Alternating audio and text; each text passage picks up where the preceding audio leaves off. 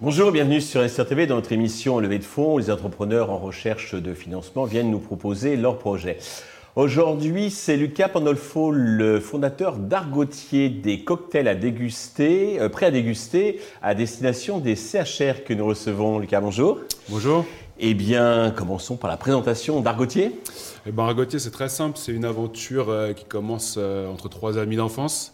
Euh, avec pour but de démocratiser la consommation de, des cocktails prêts à boire dans le milieu du CHR, donc café, hôtel, restaurant, euh, compagnie d'événementiel aussi, avec des valeurs assez fortes d'éco-responsabilité et de mettre en avant le milieu de la mixologie avec euh, des équilibres bien pensés. D'accord. Alors, on entend dans le détail. Euh, les amis d'enfance, donc, qu'est-ce qu'ils faisaient à part déguster des cocktails, j'imagine? Alors, on a Thomas qui avait un profil plutôt, plutôt ingénieur euh, qui nous a rejoint et qui, euh, qui va nous aider un peu à piloter la, boîte, la stratégie. Euh, Denis, scénographe de, formation, qui a travaillé sur des, sur des gros projets dans l'événementiel, qui lui s'est occupé de toute l'identité de la marque, euh, qui nous semblait être très important d'avoir une identité, euh, une identité assez forte euh, pour communiquer le, le, bon message, un message de qualité, mais qui ne se prend pas au sérieux parce que c'est du cocktail, ça doit être, ça doit être rigolo. Il y a des concurrents parce que je pensais que justement le cocktail, euh, je pense que les, les restaurateurs, l'établissement font des bonnes marges et que c'était un petit peu toute la mise en scène de le préparer devant le, les consommateurs. C'est vrai, il y a différents types d'établissements. Euh, donc il y a des établissements où le, le, barman est vraiment au centre du projet, au centre du concept, et c'est pas trop notre cible, euh, même si on, on, aime beaucoup travailler avec, euh, avec, euh, avec les barman ou les, ou les mixologues.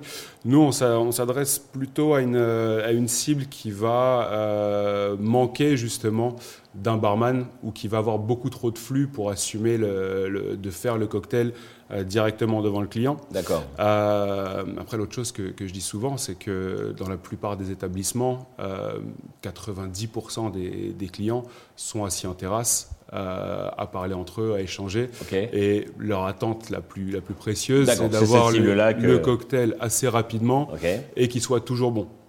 Parfait. Voilà. Alors justement, qu'est-ce que vous proposez comme type de cocktail? Comment faites-vous pour qu'il soit toujours euh, même bon et très bon euh, Ouais, alors on a, on a une large gamme de cocktails justement parce que le, le, cocktail doit rester créatif, donc ça permet à nos clients de pouvoir changer leur carte assez régulièrement.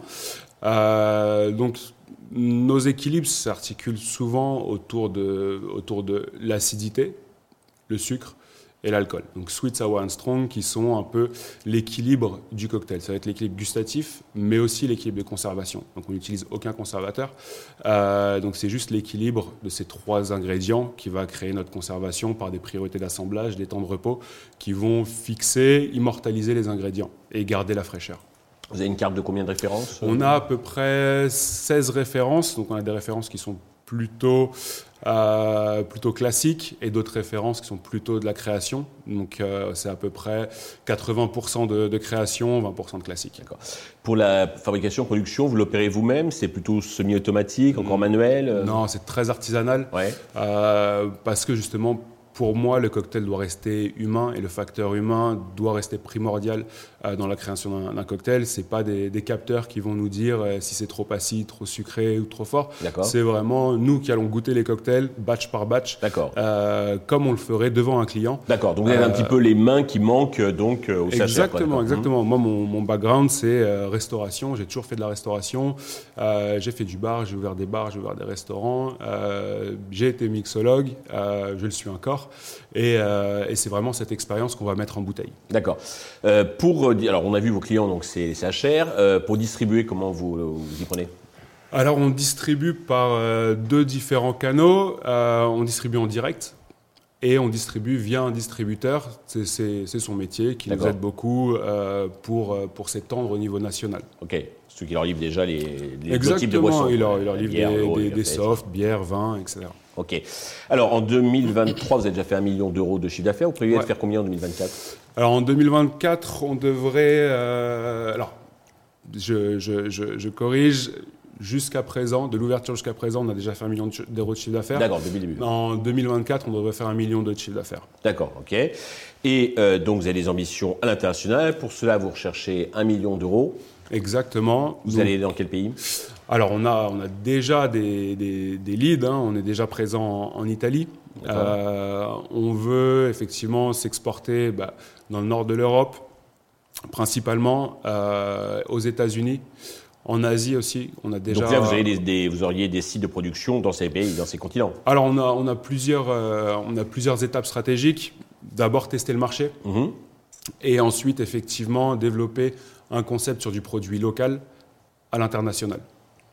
Exactement. Donc ouvrir un laboratoire de production à l'international, parce que quand même, la base de notre projet, c'est de créer ces boissons, euh, ces cocktails de façon éco-responsable. Et si on peut diminuer la taxe carbone en utilisant des produits locaux, en circuit court, c'est effectivement ce qu'on veut faire. D'accord.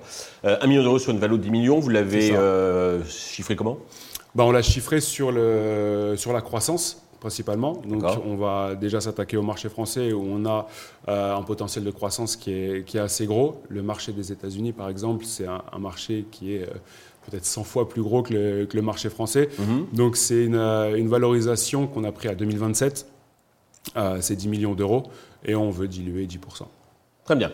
Pour conclure, avez-vous un message particulier à destination de tous les investisseurs potentiels qui nous regardent et nous écoutent?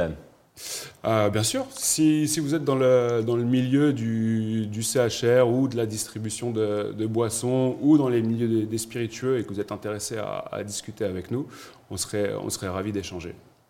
Lucas, merci. Je vous souhaite un grand succès international pour euh, Argotier. Euh, tous les investisseurs intéressés peuvent contacter directement Lucas ou bien contacter la chaîne qui transmettra leurs coordonnées.